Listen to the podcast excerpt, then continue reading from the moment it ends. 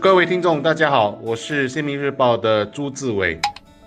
大家好，我是《联合早报》的王彼得。昨天是慕尤丁宣誓为马来西亚第八任首相的日子。马国的政治局势是不是已经告别了乱局？分析家并不看好，因为前任首相马哈迪已经表示，将会在三月九日举行的国会中提成不信任动议。因为他说，在国会中两百二十二个议席当中，他已经掌握了一百十四个。而如果慕尤丁没有获得大部分议员的支持，他就不能担任首。相，因为这不符合宪法。那么，如果我们往前一推，预估一下三月九日会出现的情况，那不外是两个不信任动议通过或者不通过。不通过的话，木油丁就稳坐钓鱼台；但如果通过的话，那么国会被解散的可能性是会有的。而这个最有可能导致的就是再一次的大选。马沃的政治大戏一日数变，连续剧天天有新的峰回路转的剧情。穆尤丁就此坐稳江山了吗？当然不是。虽然被皇宫委任为首相。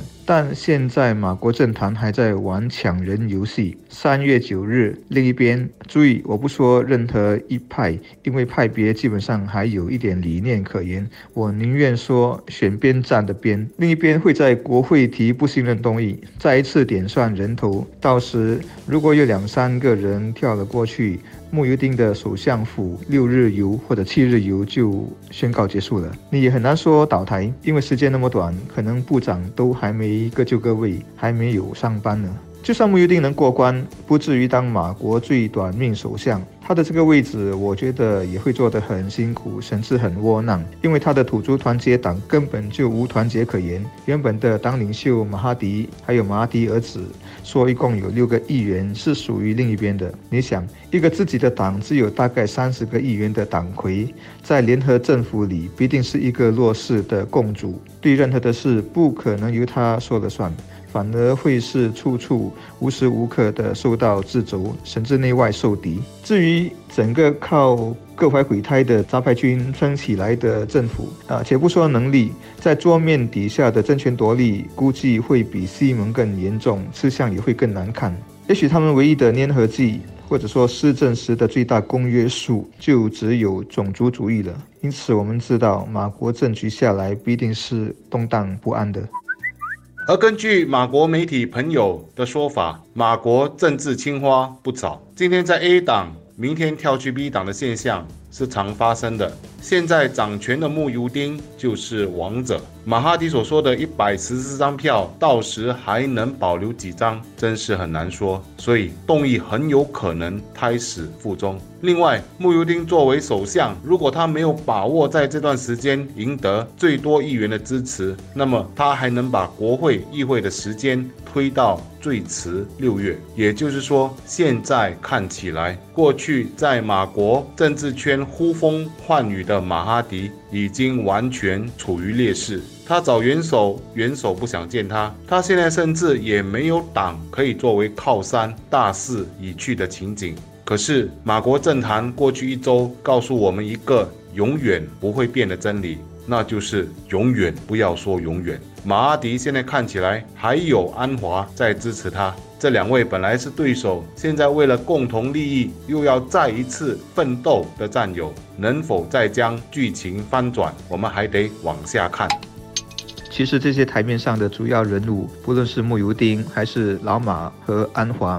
在我看来都没有赢家，他们的差别只是输多输少而已。有一种阴谋论说穆尤丁是被老马推出来要挟西蒙的，但穆尤丁将计就计，和老马决裂，捡到了便宜，得了首相位置。问题是我们前面说的，他会很弱势，而且还可能马上就在国会上被推翻。之后不管谁上台，穆尤丁就算是羡慕了，没有任何的政治前途。马哈迪是我们永远的男主角，但他这一仗打下来，机关算尽，政治资本。也赔掉了不少。首先，自己的党有一大块分裂了出去。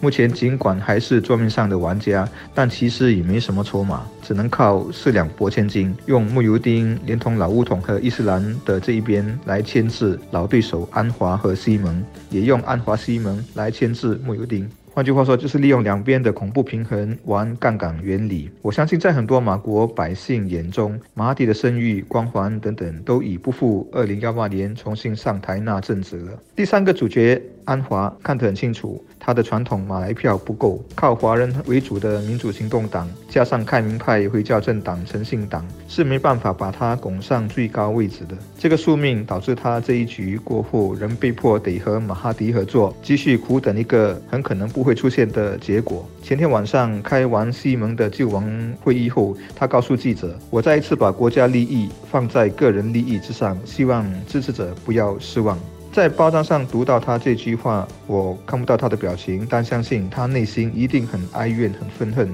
至于核心圈的这三个人之外，像阿兹敏啊、阿莫扎西、纳吉等等。我也看不出他们的机会增多了。像阿兹敏，十个人跟他一起出走，能有什么作为呢？像纳吉，他能求的是从一大堆贪污案中全身而退，但这得寄希望于乌统夺回政权。不过，就算乌统夺回政权，大卫肯定也是别人的，不会是纳吉。